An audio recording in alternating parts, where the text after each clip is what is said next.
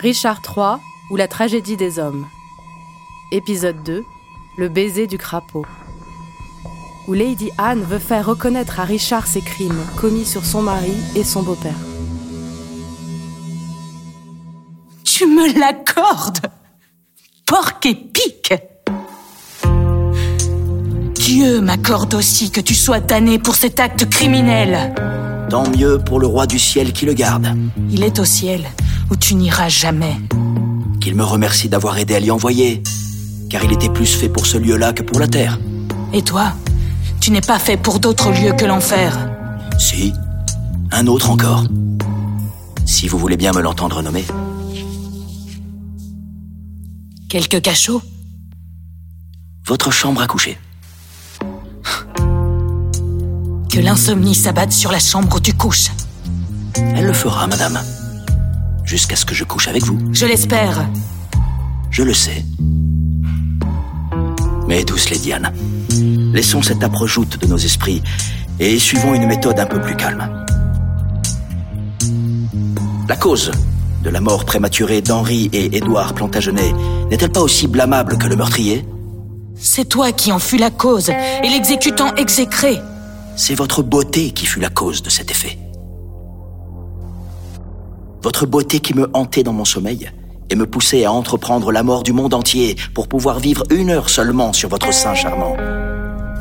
Si je croyais cela, je te le dis, assassin, ces ongles arracheraient cette beauté de mes joues. Ses yeux ne souffriraient pas le saccage de cette beauté. Vous ne pourriez la flétrir, moi présent. Comme le monde entier est réchauffé par le soleil, ainsi le suis-je par elle. Elle est mon jour, ma vie. Qu'une nuit noire obscurcisse ton jour et la mort ta vie. Ne te maudis pas toi-même, belle créature, tu es les deux. Je voudrais l'être, pour me venger de toi. C'est une querelle vraiment contre nature de se venger de qui t'aime. C'est une querelle juste et raisonnable de se venger de qui a tué mon mari. Madame, celui qui vous a privé de votre mari l'a fait pour vous en donner un meilleur. Un meilleur ne respire pas sur cette terre. Il vit, celui qui t'aime plus que lui. Nomme-le. Plantagenet. C'était lui.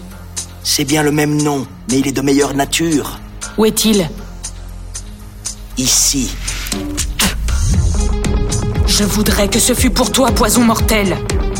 Jamais poison ne vint d'un lieu si doux. Jamais poison ne dégoûta d'un pluie de crapaud.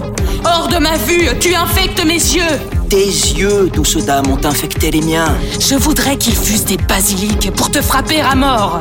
Je le voudrais, afin de mourir une fois pour toutes. Car à présent, il me tue d'une vivante mort. Ses yeux, tes yeux, ont tiré des miens des larmes salées et avili leur aspect par des pleurs d'enfant. Ses yeux qui n'ont jamais versé une larme de remords. Non, même quand mon père York et Edward pleurèrent d'entendre évoquer les douloureuses plaintes de Rutland lorsque le noir Clifford lui planta son épée. Ni même quand ton père, ce guerrier comme un enfant, raconta la triste histoire de la mort de mon père et vingt fois s'arrêta pour gémir et pleurer, au point que tous les auditeurs avaient les joues mouillées comme des arbres trempés de pluie. À ce triste moment, mes yeux virils ont dédaigné une humble larme. Ce que de telles souffrances n'ont pu leur arracher, ta beauté l'a fait et les a aveuglés de pleurs. Je n'ai jamais sollicité ami ni ennemi. Ma langue n'a jamais su apprendre un doux mot caressant. Mais à présent que ta beauté s'offre en honoraire, mon cœur fier sollicite et presse ma langue de parler. Si ton cœur, plein de vindicte, ne peut pardonner, vois, je te prête cette lame à la pointe acérée.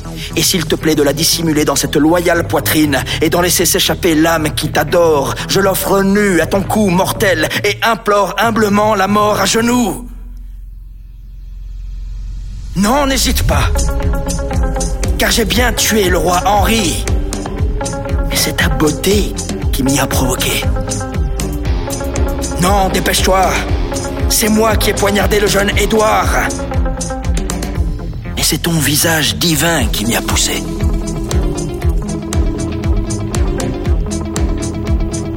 Relève cette lame, relève-moi.